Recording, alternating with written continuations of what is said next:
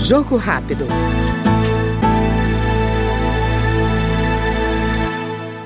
Deputado Bebeto, do PP do Rio de Janeiro, apresentou o projeto que proíbe condenados por praticar violência contra a mulher de participar de concursos públicos e de exercer função de confiança ou cargo em comissão na administração pública. Segundo o parlamentar, a proposta, que altera o Código Penal, aperfeiçoa a legislação vigente para impedir que condenados por crimes desta monta ingressem no serviço público. É porque o concurso público, é, quando nós vamos fazer um concurso público, a gente tem que ter uma ficha limpa, né?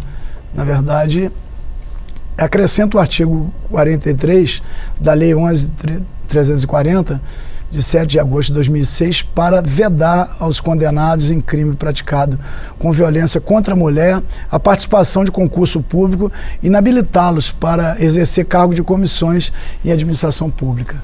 É, naturalmente, deve constar lá no edital desse concurso e um dos itens que vai é, eliminar essa, essas pessoas que, porventura, foi processado, condenado e julgado na Lei Maria da Penha. A realidade da violência contra a mulher, principalmente no estado do Rio de Janeiro, em todo o Brasil, né? Mesmo tendo a Lei Maria da Penha, mesmo sendo punido, sendo preso, os, essas pessoas que praticam essa violência contra a mulher, o feminicídio, é, as ameaças, né? Ela ainda assim não assusta os praticantes.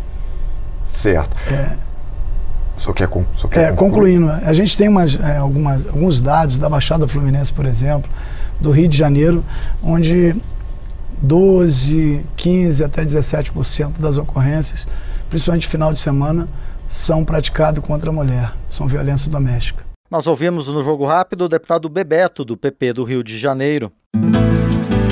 Jogo Rápido.